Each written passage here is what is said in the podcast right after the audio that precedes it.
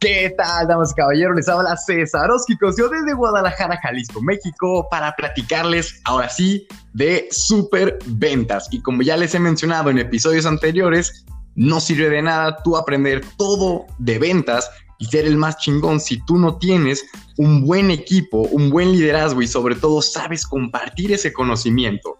Y como ya saben, a mí me gusta traer muchos invitados y este mes dijimos vamos a ir por más y más chingones todavía. Entonces, con ustedes les quiero dar la bienvenida a un compadrazo mío desde que estábamos pequeños en los scouts haciendo mil y un cosas. De, ahora sí que hasta con liderazgo, imagínense, esta persona cuando empiecen a escuchar a hablar y todo lo que les tiene que contar van a decir, wow, por eso es que le vamos a dar la super bienvenida con trompetas, cornetas, confeti, alfombra roja a mi queridísimo Alec Orozco. ¿Cómo estamos? ¿Cómo estás, César? A todísima madre, muchísimas gracias por, la invitación al podcast. Ya, ya teníamos muchos planes de iniciarlo, muchos planes de poder grabarlo y por una cosa o por otra no lo habíamos podido. Muchísimo gusto de poder estar aquí, compartir un poquito a todos, a todas las personas que te siguen en, en tus podcasts semanales para, para poder compartir un poquito, muchito de lo que sabemos de las ventas. Eso, güey, yo sí te voy a decir por qué no lo habíamos podido grabar. ¿Tú sabes por qué? ¿Por qué? Porque estábamos vendiendo. Eso es un hecho. Oye, pero antes de, a mí me gustaría que le platicaras a las personas quién es Alec Orozco, qué haces, güey, a qué te dedicas, cómo es que te involucraste en este mundo de las ventas. Bien, pues yo creo que toda la vida todas las personas se dedican a las ventas. Creo que, creo que consciente o inconscientemente en el mundo de las ventas, porque básicamente gracias a las ventas es que hay movimiento global. Las ventas son desde que te formas en tu primaria, desde que tienes tus amigos en la secundaria, desde que haces relaciones en la prepa, desde que empieces a, competir, porque recordemos que la educación en México es un sistema a través de las competencias. Entonces, desde ese momento tú ya estás involucrándote en las ventas. Yo actualmente tengo, tengo un corporativo, soy distribuidor de una de las empresas más sonadas en Guadalajara, esta empresa, esta empresa tan conocida que se llama Royal Prestige. Este, soy ollero de corazón, vendo ollas, Eso. así como también puedo vender lo que sea, pero, pero bueno, principalmente y en lo que más paso mi tiempo es en organizar equipos de trabajo, capacitar a futuros vendedores, eh, viendo estrategias para poder mejorar mi organización, para simplemente levantar los números, ¿no? Todo, todo lo que hago está, está totalmente de la mano con las ventas. Eso. De hecho, mira, empezaste con algo súper divertido cuando dijiste, yo soy ollero de corazón, o sea, y, esto es algo súper importante que todos los vendedores sí o sí tienen que estar muy a la par. Y es que, y, y tú me podrás o estar a favor o en contra de este punto, pero cualquier vendedor que se ponga a vender un producto tiene que estar conectado y de alguna forma, entre comillas, enamorado con su producto si lo que quiere es realizar ventas, pero así te digo, cañonas son cañonas. ¿O tú qué dices? Totalmente. Creo que si tú no estás conectado con tu producto, no estás conectado con la venta de este producto. Si tú no crees que tu producto funciona, va a ser muy complicado que lo vendas. Entonces, pues bueno, créeme, yo no, no desperté a los cinco años en lugar de decir quiero ser bombero, quiero ser futbolista prometo que yo no dije, yo voy a ser ollero, o sea, yo quiero vender ollas. No, yo simplemente estaba seguro de que en algún eh, iba a estar involucrado en el área del comercio, en el área del emprendedurismo. Y pues bueno, el producto que me llenó, que me cautivó y que, que me ha mantenido actualmente en, en el mundo de las ventas, pues fueron baterías de cocina. Y pues bueno, si es un producto bueno, es un producto que se vende, es un producto aceptado por el público, pues vamos a darle por ahí. Claro, por supuesto. De hecho, al principio mencionabas también algo súper interesante que dices, oye, todo, o sea, a fin de cuentas, hagas lo que hagas, este sistema como nosotros, digo, nos escuchan muchas personas de toda Latinoamérica y hasta unos cuantos de Europa, pero eso sí, en México siempre te han enseñado a irte por competencias, a siempre ser mucho mejor que el de enfrente. Entonces, obviamente, aunque tú digas, no, es que yo no vendo nada, o sea, yo no me dedico a las ventas, hermano, tú en el propio salón de clases competías por, o sea, inconscientemente te estabas vendiendo como el mejor alumno para el profe, al que echara las palancas, con tu familia, si tienes hermanos o hermanas, también tú te vendes como el mejor hijo. O sea, es más, si tienes pareja, tú mismo te estás vendiendo como la mejor opción para él o ella que te puedan elegir a ti. Entonces, todo lo que hacemos, inconsciente o inconscientemente, es una venta. Eso me gustó muchísimo, Kaon. Cuéntame, ¿cómo fue que de alguna forma te empezaste a involucrar en las ventas? ¿Cuál fue ese primer paso que tú diste que fue, ok, así como decías, oye, yo no, no, nunca quería ser un bombero, nunca quería hacer esto, quería estar en el mundo de los negocios, pero ¿cuándo fue ese momento en el que ya tomaste una decisión de decir, ¿sabes qué? Las ventas es a lo único a lo que le voy a dar y porque aquí yo creo que soy bastante bueno. Bien, pues principalmente puedo decir claramente no, no fui el mejor vendedor desde mi primer día, creo que nadie lo, ha sido. Yo soy creyente de que nadie nace para vender. Yo creo que es una etapa, eh, es, un, es un proceso formativo para convertir en una persona que se pueda convertir en vendedor. No, no se pueden hacer con las ventas como, como una cualidad, ¿sabes? Yo, yo inicié mi primer negocio de ventas con este que queríamos vender camisetas. Pero, ¿sabes? Éramos los peores diseñando camisetas. ¿De plano? Las camisetas eran mi nombre y su nombre impresas y hasta ahí. No mames.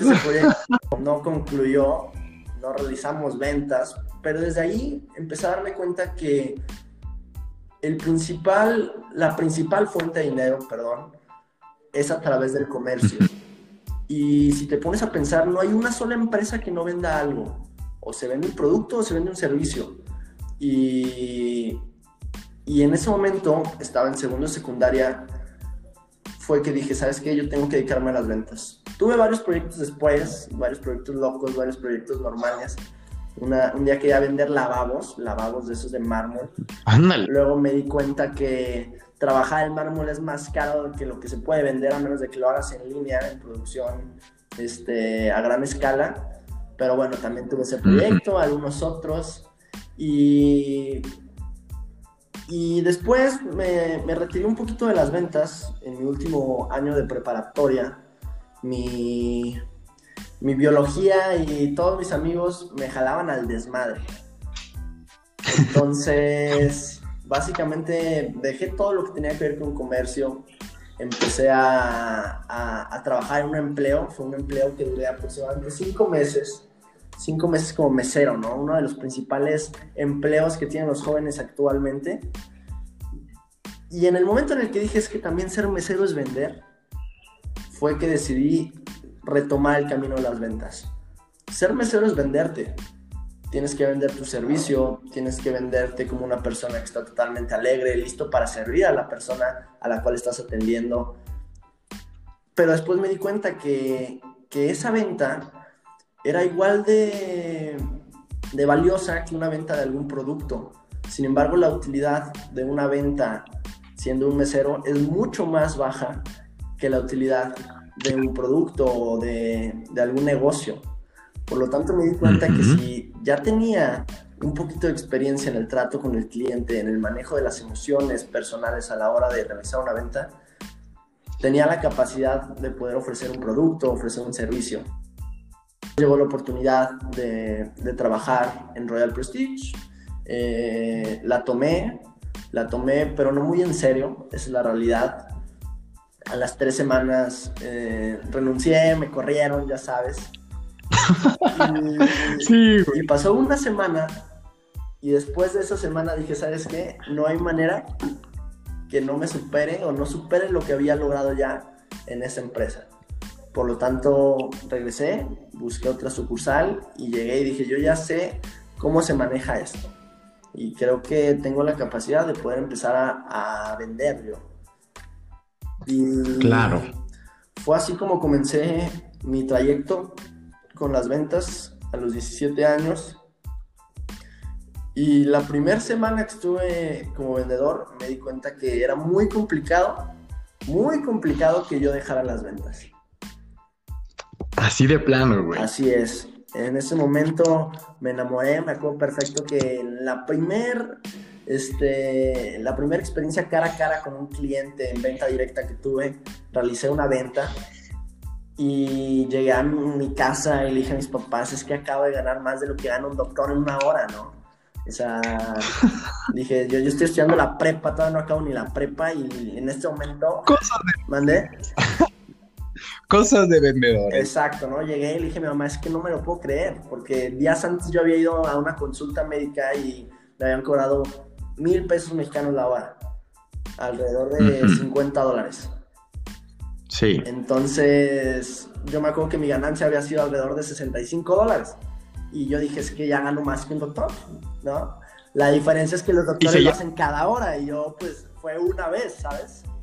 No, claro. Y en ese momento dije, yo aquí me quedo, o sea, me quedo en las ventas. Eso es un hecho. Nice. Ve nomás. De hecho, yo, yo tenía preparada una pregunta, pero creo que me la contestaste aquí en, este, en esta historia que tú tienes. Yo siempre le pregunto a alguien que es un vendedor, oye, ¿tú qué crees? ¿Que el vendedor nace o se hace? Pero vamos a reafirmarla contigo. ¿Un vendedor nace o se hace? Creo que puedes nacer con cualidades eh, que te pueden ayudar a, vender mejor. Por ejemplo, si naces con, con, aptitudes como facilidad de palabra, agilidad mental, eh, quizá con seguridad en sí mismo, pueden ser factores benéficos para que seas un buen vendedor. Sin embargo, creo que el proceso de ventas es, es, una, es un trayecto que tienes que pasar sí o sí, o sea, tienes que aprender. Porque no hay ninguna persona que yo conozca mínimo, no, no tengo la razón solamente por decirlo, eh, que, que sin una capacitación previa pueda dominar los cierres de venta, pueda dominar el manejo de mis emociones de un cliente, pueda dominar la presentación de un producto, de un servicio.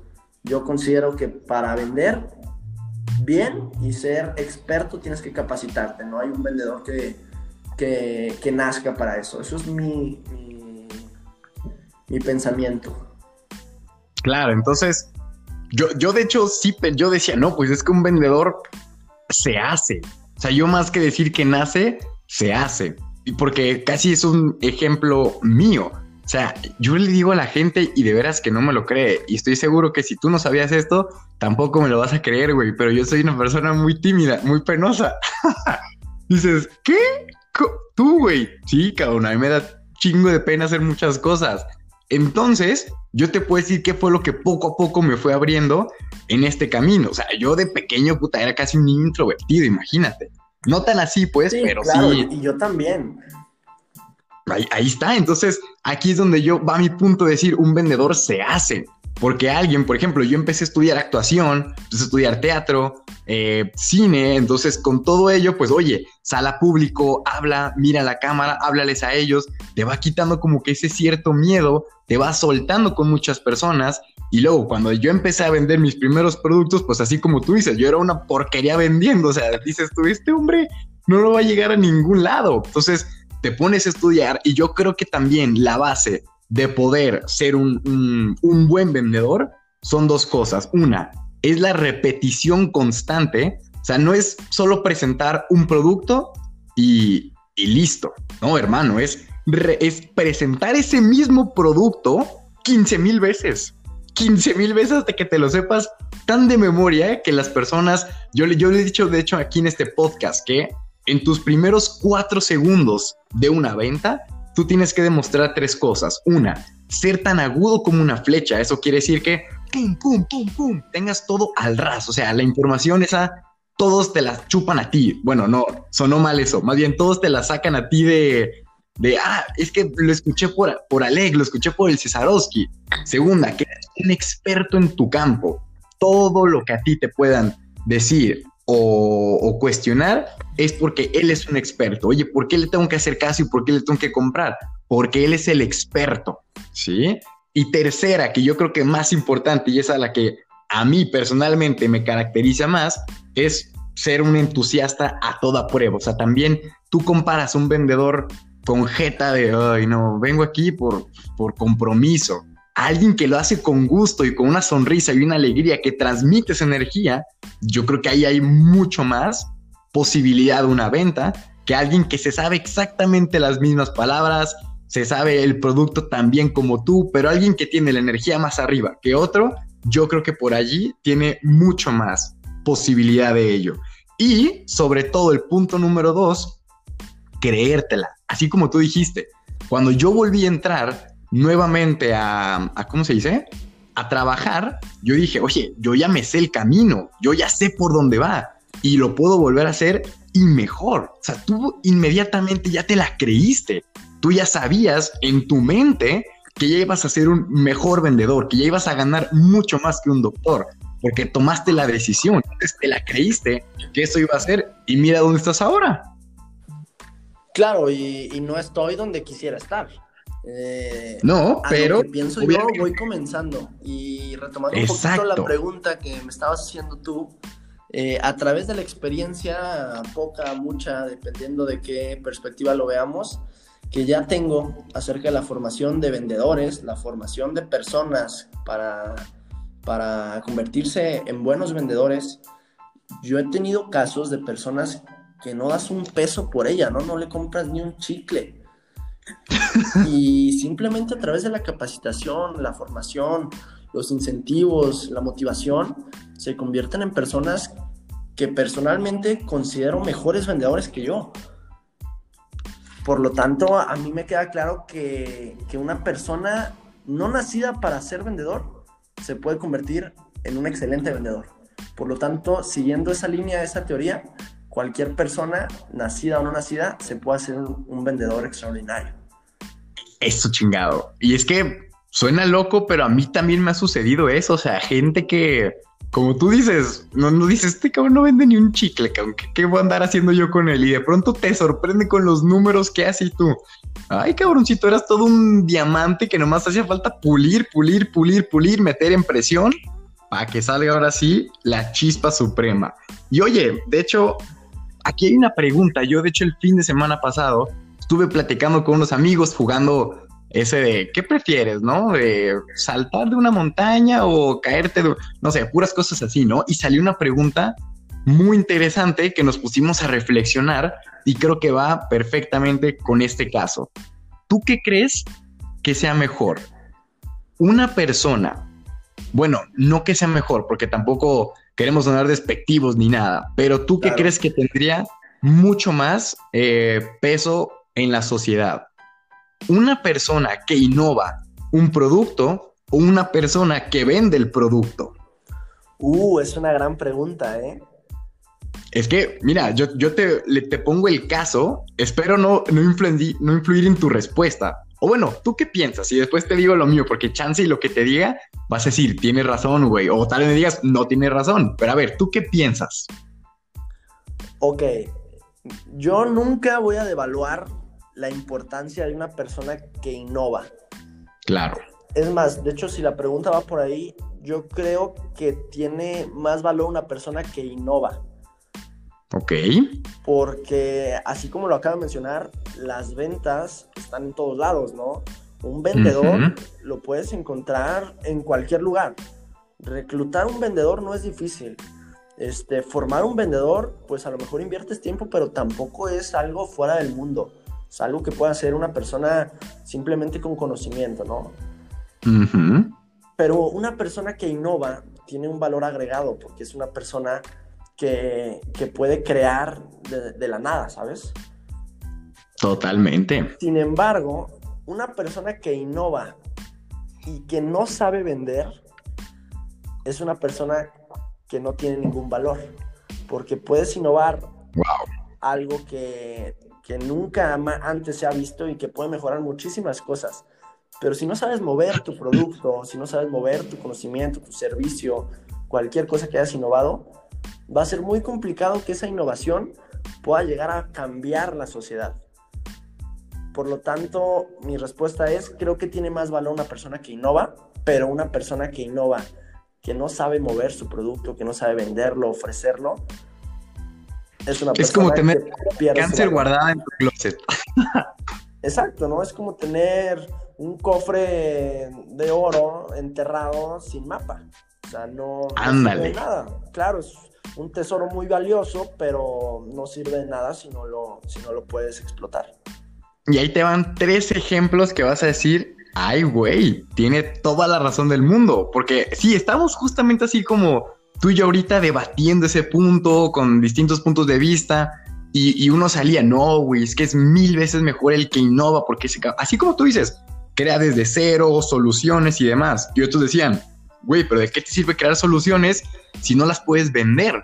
O sea, las tienes nomás ahí echadas en, un rincón. Y entonces yo te di. Y a venderlas no, no, no nos referimos a, lo económico, a la ganancia.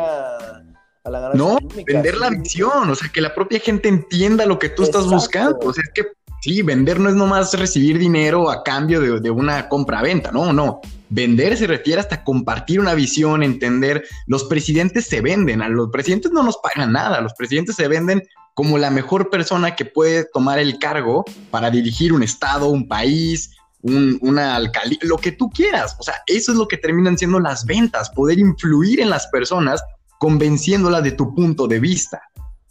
Totalmente de acuerdo. Y mira, chécate esto.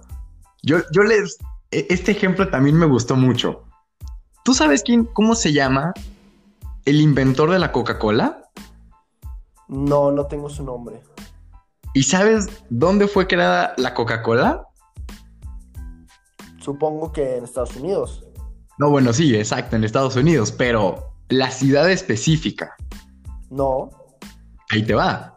Es el, literalmente la persona que desarrolló la fórmula secreta, entre comillas, de la Coca-Cola se llama el Dr. Pemberton, ¿sí? Y este es originario de Atlanta, Georgia. Entonces, imagínate, una persona tan revolucionaria, güey, que innovó en el sector de las bebidas gaseosas, que creó la, pues, la coca, güey, el sabor con Coca-Cola, todo lo demás. Imagina, esa persona, ¿por qué nadie se acuerda de él, güey? ¿Por qué nadie, o sea, ni siquiera saben el producto más comercializado del mundo, de dónde es originario? Atlanta, Georgia, creado por el doctor Pemberton. Es una persona que innovó. Sin embargo, él no vendió el producto. Él, digamos, no vivió para ver realmente el valor que hoy en día tiene la Coca-Cola. Porque, güey, él tenía unas botellas y en su primer año vendió solo como 20 botellas de Coca-Cola en su primer año. ¿Sí?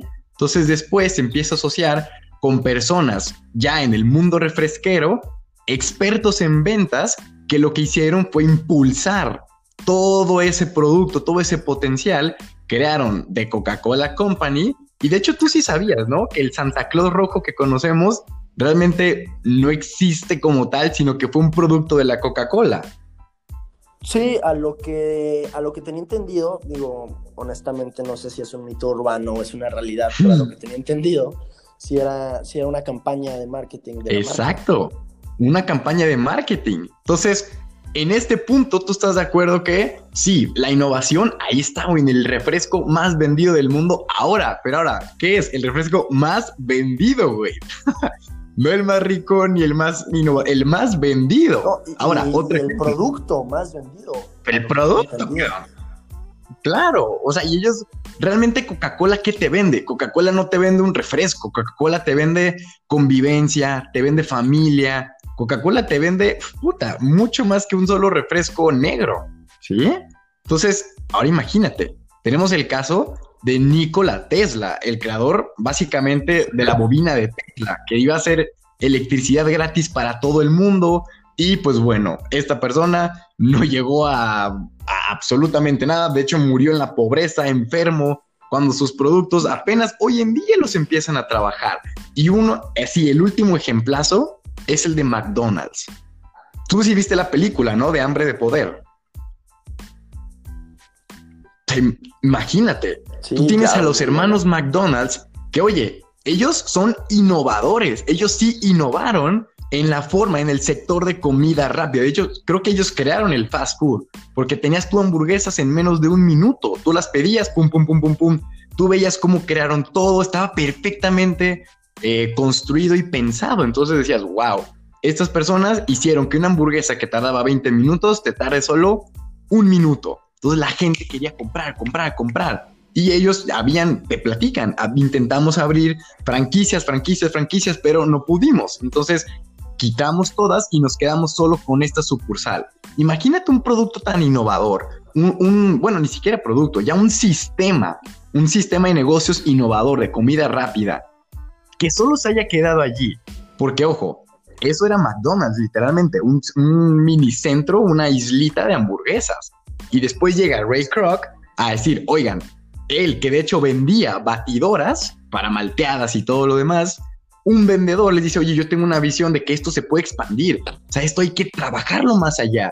Y ahora resulta que sacaron a los hermanos McDonald's del negocio, eso sí, no es algo tan ético, pues, pero bueno, nosotros no podemos opinar nada allí. Este, y termina haciendo que McDonald's sea la cadena de comida más grande de todo el mundo. Entonces, yo creo que en resumen como esto tiene que ver tanto la persona que innova tiene que tener un buen equipo de ventas, como un buen equipo de ventas tiene que tener un producto innovador para que sea una bomba letal.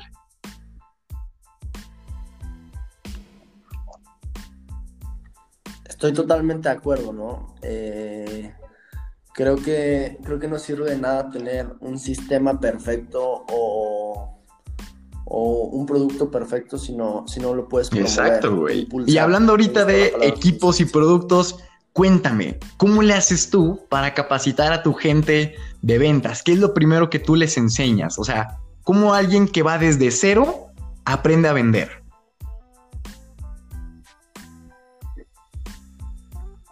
Bien, este, yo me retiré del campo, me retiré de la venta directa hace aproximadamente un año porque, bueno, como cualquier sistema que, funciona, tienes que aprender a delegar. Por supuesto. ¿Sabes? Para poder multiplicarte. Yo, yo lo que hago eh, en esta empresa, no solamente yo, sino que también este, todos los distribuidores, todos los socios con los que, con los que trabajo día con día, básicamente creamos una, un proceso formativo en el cual a la hora de iniciar de cero, tú tienes que aprender primero a prospectar. Creo que esta palabra es una palabra que no es tan popular en el mundo de los, de los novatos en las ventas. Claro, por este, supuesto. Pero es muy importante. La prospección de un producto ¿Qué es la prospección? Bueno, básicamente la prospección es aprender cuál es el, más bien, realizar la acción de buscar al cliente ideal para tu producto. Por ejemplo, voy a hacer una dinámica contigo que la hago con todas las personas que se integran a mi equipo. César, imagínate que te regalo el día de hoy mil tablas de surf. Sí. Ok. De esas mil de esas mil tablas de surf. yo personal, yo César. O, persona normal. Pues me iría a la playa y las vendería. o las rentaría. ¿Mm? ¿Por qué te irías a la playa? Porque aquí en Guadalajara, ¿quién me va a comprar tablas de surf?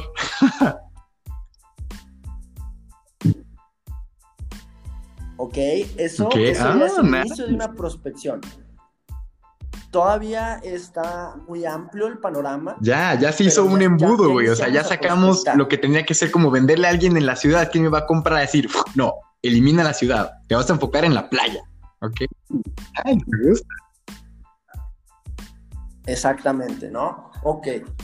Siguiente. ¿Qué tipo de personas pudieran ser la, mm, yo pondría pues a la pro, mm, gente que le guste mucho el deporte y que esté más que nada en la playa, playa. O sea, y mm, casi que te podría decir en un rango de edad de los 18 a los 25, 26 años. Ok, exactamente, ¿no? Es importante posicionarte en un rango de edad para hacer todavía más corto el embudo. También es importante eh, darnos cuenta de que es importante que una persona que realiza el surf, que claro. comprar una tabla de surf, está en buen estado físico. Este, a lo mejor el rango de edad yo lo ampliaría. Claro, por supuesto, por supuesto. Puedes ir a la playa y ver personas más grandes comprando, digo, surfeando. Este, quizá ya si nos vamos en, en términos un poquito más, este, más chicos todavía, quizá tendrías que buscar una persona o que viva en la playa, que su residencia sea en la playa, una persona que tenga un vehículo para poder transportar su tabla de surf. Quizá tu, tu, tu producto pudiera ser este, guiado hacia la renta de tablas de surf o hacia la compra claro, digo, hacia la venta de tablas de surf. ¿Mandé? Todo este ejercicio todo el ejercicio que estamos haciendo ahorita es lo primero que yo hago a la hora de, iniciar a trabajar con una persona. Tienen que aprender a prospectar. Conocer el mercado, para claro. Poderlo vender muy, muy importante. Y me gustó esa forma en la que tú le haces como el primer paso. A ver, güey, si tú tuvieras esto, ¿a dónde te irías? ¿Cómo te irías? Porque inconscientemente, güey, les estás enseñando a, pues, hacer un embudo de ventas, güey, a ta, ta, ta, ta, ta, ta, a eliminar información, datos que no, para llegar exclusivamente al cliente o nicho de mercado que exacto, güey, donde el producto sabes que sí o sí se vende y no vas a decir, ay, es que nadie me compró. Pues no, cabrón, no te estás yendo a venderlo a, a Tijuana, güey. Te estás yendo a las zonas costeras.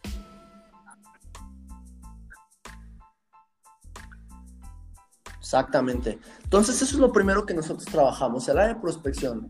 Es un proceso muy rápido, yo creo que es más fácil prospectar que vender.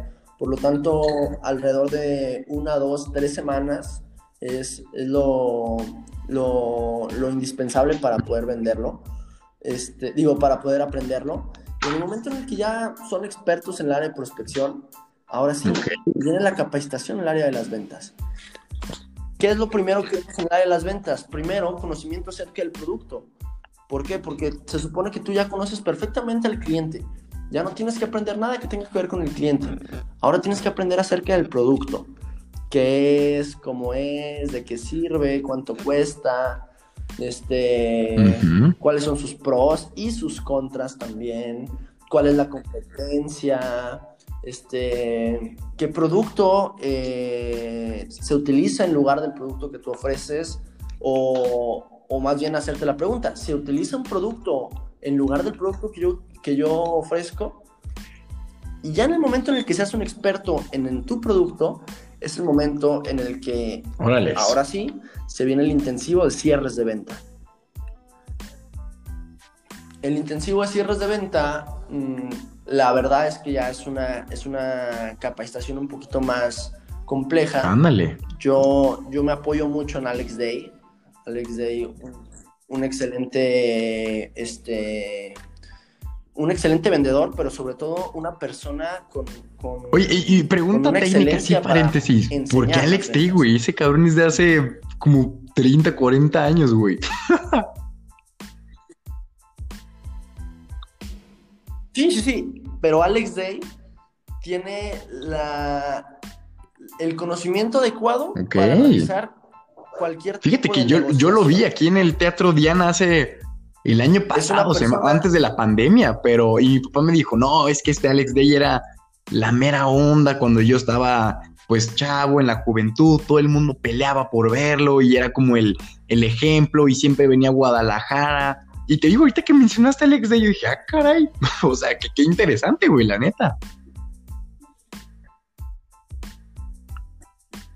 Sí, yo, honestamente soy, soy admirador de, su trabajo, de sus libros, incluso de sus videos, ¿no? Ya es tan fácil es aprender a vender que metiéndote a bucear a YouTube puedes aprender, ¿no? Este, yo, yo utilizo mucho los cierres de venta que él recomienda a la hora de capacitar a la gente, porque te abre el panorama de, saber qué hacer, mínimo en cuestiones técnicas, más que prácticas, de cómo tienes que negociar a la hora en la que... En la que yo creo que siempre todo el mundo se hace bolas, güey. Creen que el cierre solo así ah, cuesta tanto y, todo el mundo le va a decir que sí, pero en el momento de, los, de las objeciones, ahí es donde más firme te tienes que poner y evitar estar tambaleando, porque ahí es más Ahí es exactamente. Justo en ese momento es en el momento en el que un vendedor surge. Porque yo siempre he dicho y comparto con muchos socios este pensamiento que hay una diferencia muy grande entre un vendedor y una nota pedidos. Un vendedor sabe objetar, sabe cómo resolver las situaciones en las cuales el cliente no está conforme con, con la compra o simplemente no quiere comprar. Y una nota pedidos únicamente presenta su producto. A ver, ¿cómo estuvo? A ver, ¿lo puedes repetir? Y se me hizo, wow, me pusiste a pensar mucho, güey. A ver, ¿cómo? Repítelo, por favor. claro, sí. Hay una diferencia muy grande entre un vendedor y una nota pedidos. La nota pedidos únicamente va, realiza la presentación de su producto y espera que el cliente le diga exactamente qué es lo que quiere. La fortaleza de un vendedor es ir, presentar su producto y venderle. Nice. ¿Qué tal, eh? Esa está muy buena, ¿eh? Wow, qué pepita de oro acabas de sacar aquí en este podcast, ¿eh? O sea, una ya es simplemente presentar, como tú dices, a ver de lo que todo lo que le puse, qué quiere. Y otra cosa es ir, llegar y decir, yo le voy a vender esto, güey. Oye, pero ni siquiera sabes, no, yo ya sé que yo le voy a vender esto, pero esto le voy a vender y punto. Entonces, enfocas casi todo de alguna forma para que vaya directamente a ese producto, o me equivoco.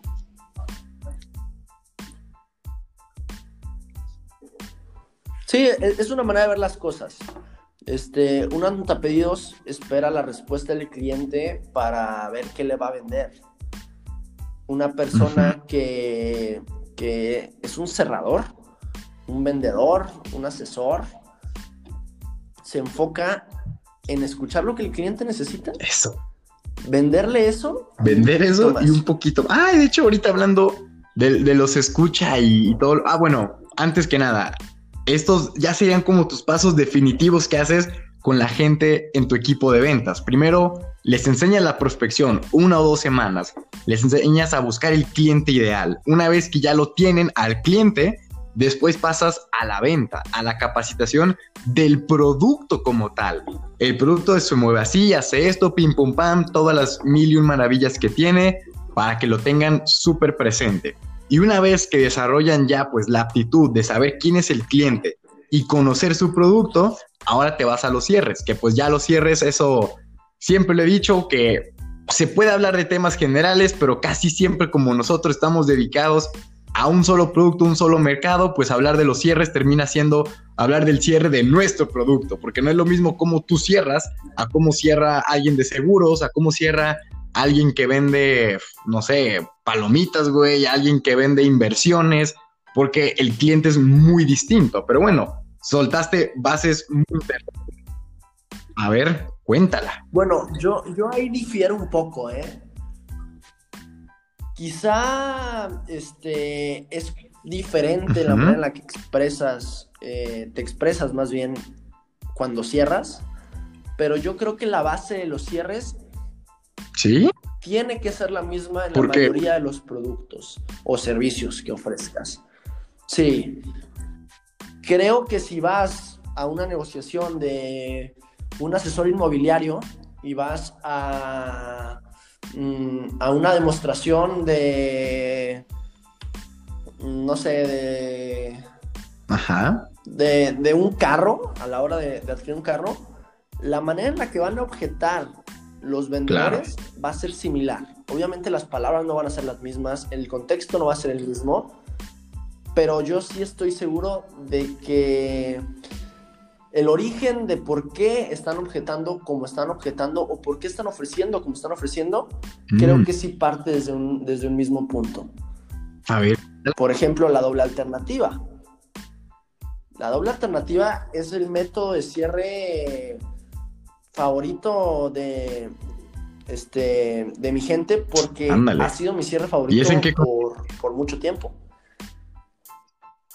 Por ejemplo, y, y eso, eso, eso funciona en todo, ¿eh? No, no solamente al vender un producto, un servicio, a la hora de pedir permiso también, a la hora de A ver, pues vamos a ver si este, funciona. Invitar a alguien también. La doble alternativa. Mira, esto es, esto es A algo ver. que yo siempre hago para explicarles a las personas la doble alternativa. Agarro dos plumones, dos plumones de colores que no sean Ok. normales, ¿no? Agarro un plumón rosa y un plumón amarillo. Volteo a ver a los ojos a la persona que estoy capacitando y le digo, ¿cuál es tu color favorito? Y levanto los, los plumones a la altura de mis ojos. En el momento en el que ellos vean esos dos colores, el 80% Ok. de las veces te van a contestar o amarillo o rosa. A pesar de que tu Mm. pregunta no fue de estos dos, ¿cuál prefieres? O prefieres el rosa o prefieres el amarillo. Tu pregunta fue cuál es tu color favorito, pero tú inconscientemente le estás dando dos opciones. Entonces, ellos regularmente eligen una de esas dos. Quito los plumones, les vuelvo a hacer la pregunta y regularmente. Ok, claro. Sí, sí, sí. Esa yo me la sabía, pero yo no la aplicaba así como tú dices. Más bien, yo esa, ¿sabes cuándo la aplico? Yo hago exactamente lo que tú me dices, ya, porque ya me cayó el 20 y dije, doble alternativa, ándale, ya. La forma en la que yo, Cesarowski, la hago es para agendar citas, güey. O sea, yo nu- nunca me, o sea, esto es más, apréndanlo También. todos los vendedores, nunca te vayas sin una fecha próxima. Nunca aún nos hablamos, nos escribimos, te busco en la semana. No, no, no, no, ni madres. O sea, ese día, si estás en llamadas, si estás en mensajes, si estás en persona hablando, agenden de una vez el día, el lugar y la hora. Y yo siempre le digo, siempre tú dale dos opciones, así como tú lo acabas de poner. Oye, entonces, ¿qué? ¿Nos vemos para platicar esto? Simón, güey, ¿cuándo puedes? No, pues nos echamos un grito en la semana. Yo le digo, a ver, ¿qué te parece? ¿Prefieres el martes o el jueves? Y ya me dicen, "Am, no, pues sabes que mejor el jueves, perfecto, güey, en la mañana o en la noche. No, pues yo preferiría en, en la tarde, güey. Ah, perfecto, a las 4 o a las 6. No, pues a las 6. Entonces, así como tú dices, güey, les das las dos opciones e inconscientemente tú ya hiciste la cita. El jueves en la tarde, al, bueno, el jueves a las 6 de la tarde, güey. Y ya quedaste y la persona te soltó lo que tú querías escuchar sin que él te diera la opción de, ah, pues yo te aviso, güey, porque el yo te aviso es un hoy no y siempre, siempre a las personas les va a llegar algo, una excusa, un pájaro, una serie por la cual no van a querer reunirse.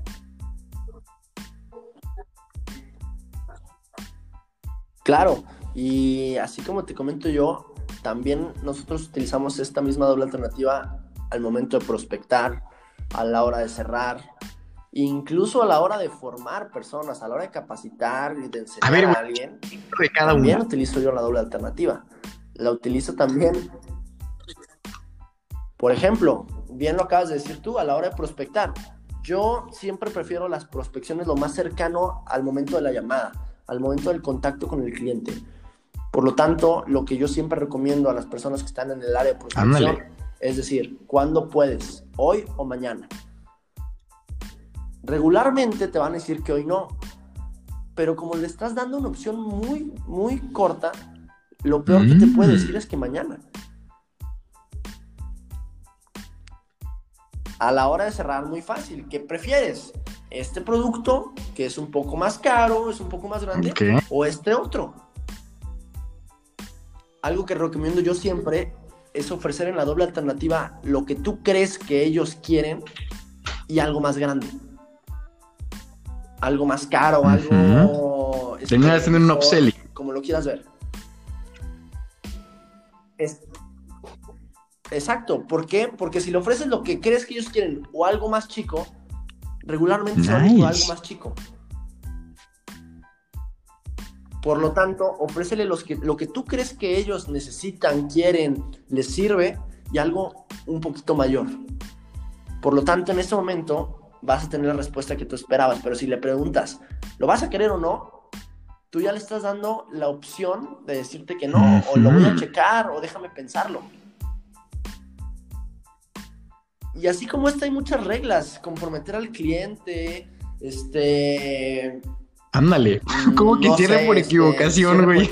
Oye, le, fui a vender eh, un coche y le terminé vendiendo una casa, güey. No, pues le iba a vender un ah, Spark. Puta, qué equivocación, ¿eh? Un Ferrari, ¿no? Mira, quiero, quiero primero que nada, para que quede, quede en récord, este, que todos estos tipos de cierre que ahorita estoy mencionando vienen de Alex Day. Entonces, por más que sí, es una persona que fue no más. las ventas ya hace muchos años. Yo le voy a echar más atención y te digo, por mi mente pasaba y sí X, pero la verdad es que nunca me había llamado tanto la atención. Por lo mismo que yo decía, oye, es que tú te pones a ver cómo vendían en los 70s, 80s y es un método muy agresivo. O sea que algunas cosas, claro que se rescatan, pero yo personalmente, como a mí me gusta vender, yo no soy tan agresivo, güey. Yo de hecho, hay un libro muy bueno que se llama Vendedores Perros. ¿Lo has leído? De Claire Singer. Bueno, ahí te habla sobre la raza de perros, güey, de cómo te identificas, cómo crear equipos eh, efectivos, cómo juntar distintas razas para hacer una muy buena combinación. Entonces, entre todos ellos, yo haciendo el examen que te viene allí, me salió el del, el Golden Retriever, güey. O sea, un, un perro que siempre está ahí a la orden, güey, que, oye, yo estoy aquí, yo te ayudo, siempre contento, siempre alegre, así como... en cambio, a mí me ha tocado que muchas gentes me terminan saliendo como pitbulls, güey. Decir, oye, yo vendo esto, güey.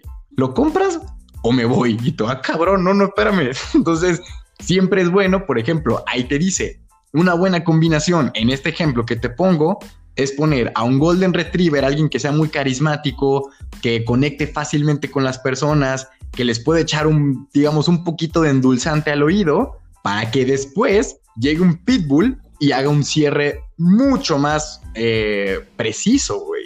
Entonces, sí, a mí, a mí personalmente, yo decía, pues es que las ventas en ese momento eran un poco más, lo compras o lo compras o lo compras, güey. Y ahora yo ya, ya digo, puta, yo creo que hay que darles un poco más de, libertad. Pero bueno, te digo, a fin de cuentas son métodos que cada quien aplica para sus distintos productos, servicios y demás, cabrón.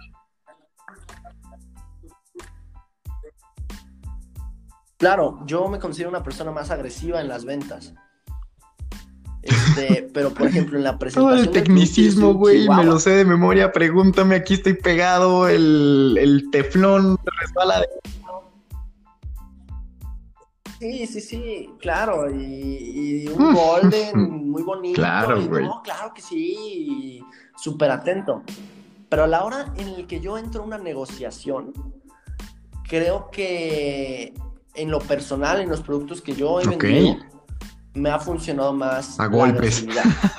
Ojo, la agresividad no nos referimos a ser grosero o claro. ser una persona altanera, déspota con el cliente simplemente hacer una persona segura de sí. Como tiburón. Negociando como, como, exactamente, o sea, como un pitbull, literal, como negociaría un pitbull. Wow. Y, a mí es como más me gustan las ventas. De hecho, había, había una frase, una frase muy graciosa que, que, hacíamos cuando, cuando yo todavía estaba en el área de las ventas, iba a campo todos los días. Y decíamos, no, pues es que yo o, me corren de su casa o. No mames. O sea, no, Oye, es que te digo, eso está buena, ¿eh? Oigan, muchachos, ya se la saben, o los corren de la casa o les compran. Solo hay, hay dos caminos para esta historia.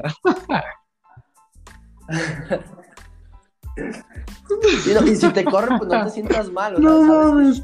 Sí, pues, es que te digo, yo creo que cada persona va agarrando un cierto Ah, pues una personalidad en cuanto a ventas, ¿no? Te digo, a ti te funciona mucho ser más agresivo en el tema de yo voy a ir, te platico, te muestro, pero al final cuando hablamos de los números, al cierre yo voy directo, cabrón. O sea, de aquí, como tú dices, de aquí no me salgo hasta que me compres o me corras. Sencillo. Y a mí, yo te digo, estas cosas a mí me ponen incómodo, güey, como el ser tan, tan, tan, tan, tan, tan, tan, tan derechito, güey. A mí me ha funcionado más ser, otorgar muchísimo valor, ayudar demasiado, que las personas de alguna forma se sienten, entre comillas, comprometidas conmigo, como decir, ah, guay, este cabrón me ha enseñado tanto, me ha dicho todo y lo ha hecho, entre comillas, gratis puta, oye, ¿qué haces, güey? O sea, mm, ¿a qué te dedicas? ¿Cómo te ayudo? ¿Cómo le pongo a esto? O tú te dedicas a hacer eso, tú me enseñaste esto, pero yo quiero hacer o aprender lo que tú. ¿Cómo le hiciste? Ah, pues yo compré esto, invertí en esto y le hice esto. Ah, yo también quiero hacer eso, güey. Pum, pum, pum. Entonces te digo, son como distintos canales, distintos métodos. Claro, y ahí, ahí estamos hablando de la aspiracionalidad. A la hora en la que tú enseñas, tú te conviertes en una persona aspiracional, por lo tanto, creas, eh, entre comillas, una deuda entre el cliente y tú. Por lo tanto, el cliente, al verte como una figura aspiracional, está consciente de que puede tener tu confianza, digo, puedes, te ganaste su confianza y, y segunda, pues que crean que no hay una persona. Exacto, güey. Así es como yo hago más mis ventas, güey. Te digo, obviamente sí me he puesto Sí, es que, es que, te digo, no podemos hablar de cuál técnica es mejor que otra, porque tú puedes decir, no, güey, es, es mejor, me sale más efectivo yo sentarme cara a cara, güey, ponerle esto enfrente y empezar a platicar, oye, ¿por qué no lo quieres comprar? Por esto y por esto. Y si yo te dijera que esto y esto y te regalo esto, si me lo compras, entonces, como ese tipo de presión a ti te puede funcionar. A mí me funciona más, güey, el decirte, cabrón, yo te ayudo, te explico esto, esto, esto y lo otro, y yo me dedico a hacer esto, güey. Yo aquí aprendí todo y obviamente les enseño más si son parte del equipo. Ah, no, pues puta, güey, yo, yo también quiero eso. Entonces, son distintos métodos que, bueno, este podcast, claro, está diseñado para que escuchen ambas perspectivas, que no solo se queden con la mía, que escuchen ya, por ejemplo, qué bueno, güey, que ya saliste tú diciendo, cabrón, yo soy más directo y así me funciona porque te das cuenta que no hay solo un camino para las ventas, sino que es toda una vertiente de cosas que cada persona, con base a su, a su personalidad, puede ir desarrollando y obviamente crear su propio, digamos, estilo de vender.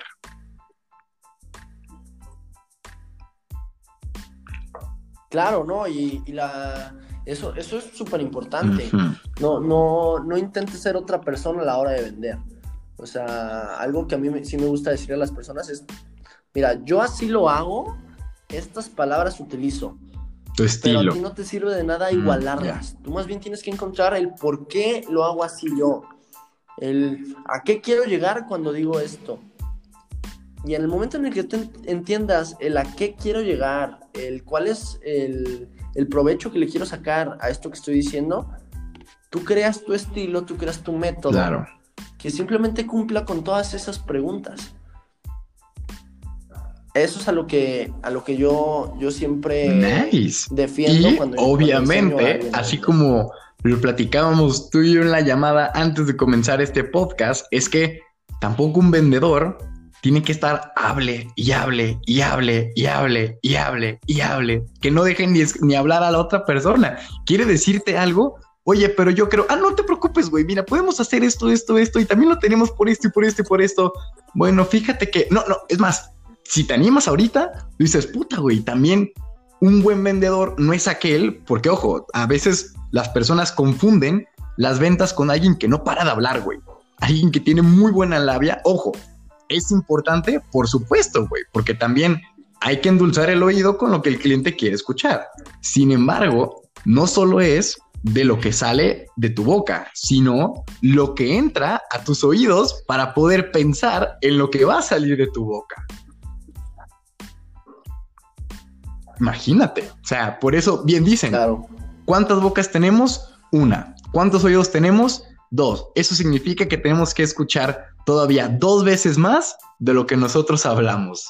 Vámonos, ¿eh? Sí, no, y, las ventas no son un show, o sea, eso es una, enseñanza que, a mí me ha quedado muy clara, o sea, Las personas creen que al aprender cómo presentar un producto y al aprender a negociar, todas las ventas van a ser iguales, ¿no? Si tú vas a una obra de teatro a la función de las 7 y a la función de las 9, seguramente van a ser muy similares.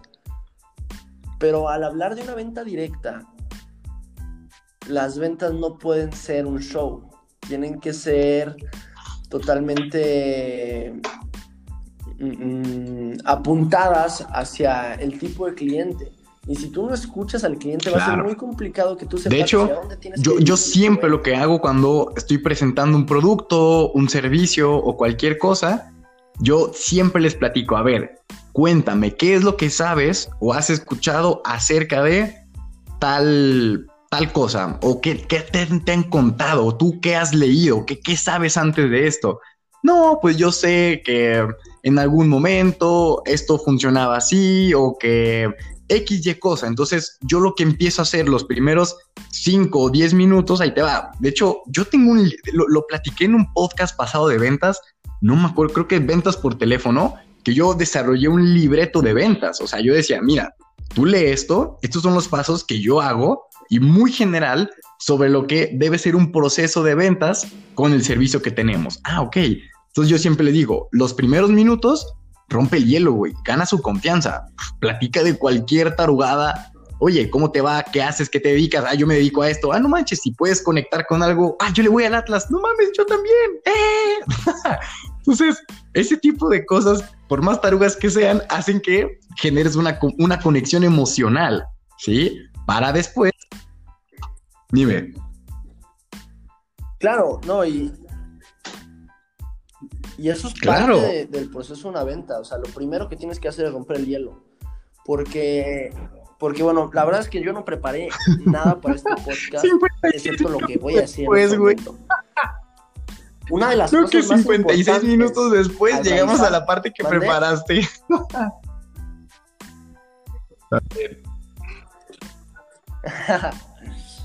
Mira, algo importante al realizar una venta es darte cuenta de cuatro puntos importantes. Yo los divido en esto. Presente positivo. Ok. Presente negativo, futuro positivo y futuro negativo. Dependiendo de tu producto, va a ser lo que tengas que, que ligar a estos cuatro puntos. A la hora de que tú rompes el hielo, inicias a conocer a la persona. Por ejemplo, si tú estás ofreciendo un automóvil, una camioneta, Vamos a ponerle una camioneta, ese va a ser el producto. Tienes que aprender a ver qué automóvil maneja o maneja algún automóvil. Entonces te vas dando cuenta, a ver, el cliente siempre va a pensar que su presente es lo mejor que puede haber. Entonces, el cliente siempre al iniciar una negociación, una presentación, el cliente está en presente positivo. Tú lo que tienes que lograr es que el cliente considere de, respecto a lo que tú le estás diciendo que su presente positivo no es tan positivo como él lo ve. Que lo pudiera mejorar. Entonces en ese momento transportas al, cliente del presente positivo al presente negativo. Entonces, tú tienes que lograr que del presente negativo lo lleves al futuro positivo. Pero si tú no escuchas al cliente, es decir, ¿sabes qué? Platícame acerca de tu auto, ¿cómo vas? ¿No? Él ya te va a decir, no, es una chulada, ¿no? Mi, mi Spark está buenísimo, nada más somos mi esposa y yo, este, pero si en el momento en el que rompes el hielo te dice, no, pero tenemos planes de formar una familia, ojo.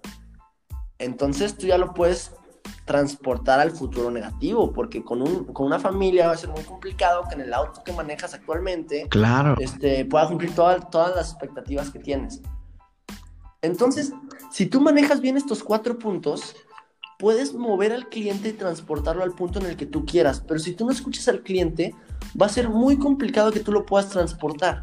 Por lo tanto, sí, lo más importante al principio de una presentación, de una negociación, es escuchar al cliente romper el hielo y en el momento en el que tú rompes el hielo, vas a poder darte cuenta en qué punto está. Ay, cabrón, qué fuerte estuvo eso, ¿eh? Yo nunca, nunca, nunca me había percatado o analizado de esa forma, güey. O sea, sí lo he hecho, pero de forma inconsciente, pero ahora que ya lo apunté, güey, así el presente positivo, presente negativo, ahora me voy a poner a analizar todas esas veces y decir, ay, cabrón, wow, porque tiene toda la lógica del mundo, güey, pasarlo del presente que vive a uno peor, donde de ese peor, güey, tú lo que le muestras es un futuro positivo, o sea, mucho mejor con lo que tú vas a ofrecer, sin embargo, abriendo a más posibilidades de lo que el cliente te haya dicho, volver hacia atrás. Que está, cañón, ¿eh? Tengo que escuchar esto otras tres veces más por ponerme al super tiro, güey. Qué interesante te aventaste esa, esa pepita de oro, güey. Ya van como cuatro o cinco que te has echado. Y sí, güey, lo que yo les ando diciendo es la conexión emocional para romper, recopilar. O sea, a mí casi, casi, güey, que si no recopilas la información necesaria, no es que no puedas hacer una venta, pero yo casi que te aseguro que va a ser mucho más complicado de lo que tú crees. Porque entonces, sí, güey, le empieza a platicar cosas que el cabrón ni, está interesado, güey, ni, ni tiene el mínimo interés de comprar eso y tú poniéndole mil y un cosas. Y sí, se vuelve todo un circo. Qué locura, güey. Oye, pues mi querido Alec, ya para ir cerrando esto, que efectivamente tiempo nos faltó. Normalmente son 30, 45, pero mira, nos fuimos hasta una horota, cabrón, nomás para que veas que se puso buena la plática.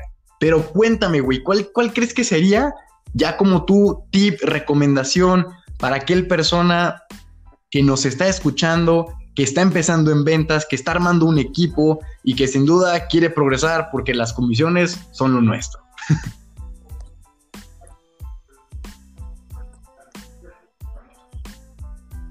ok, pues primero que nada, creo que las especialidades que tiene que tener un buen vendedor o un buen líder a la hora de, manejar una organización de ventas es ser una persona aspiracional, ser una persona automotivable, tienes que manejar mucho tu programación neurolingüística, es decir, conectar tu cerebro, tus ideas con lo que estás transmitiendo a través de las palabras.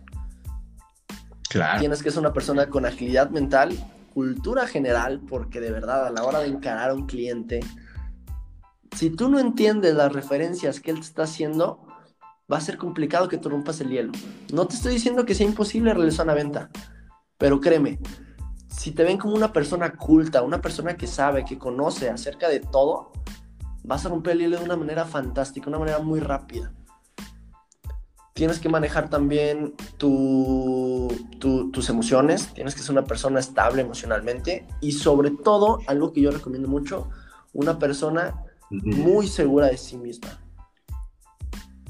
Eso, eso es algo fundamental, es algo de lo que más le cuesta trabajo a las personas, como, como iniciamos justamente la conversación, que, yo también era una persona muy tímida a la hora de, de mi niñez.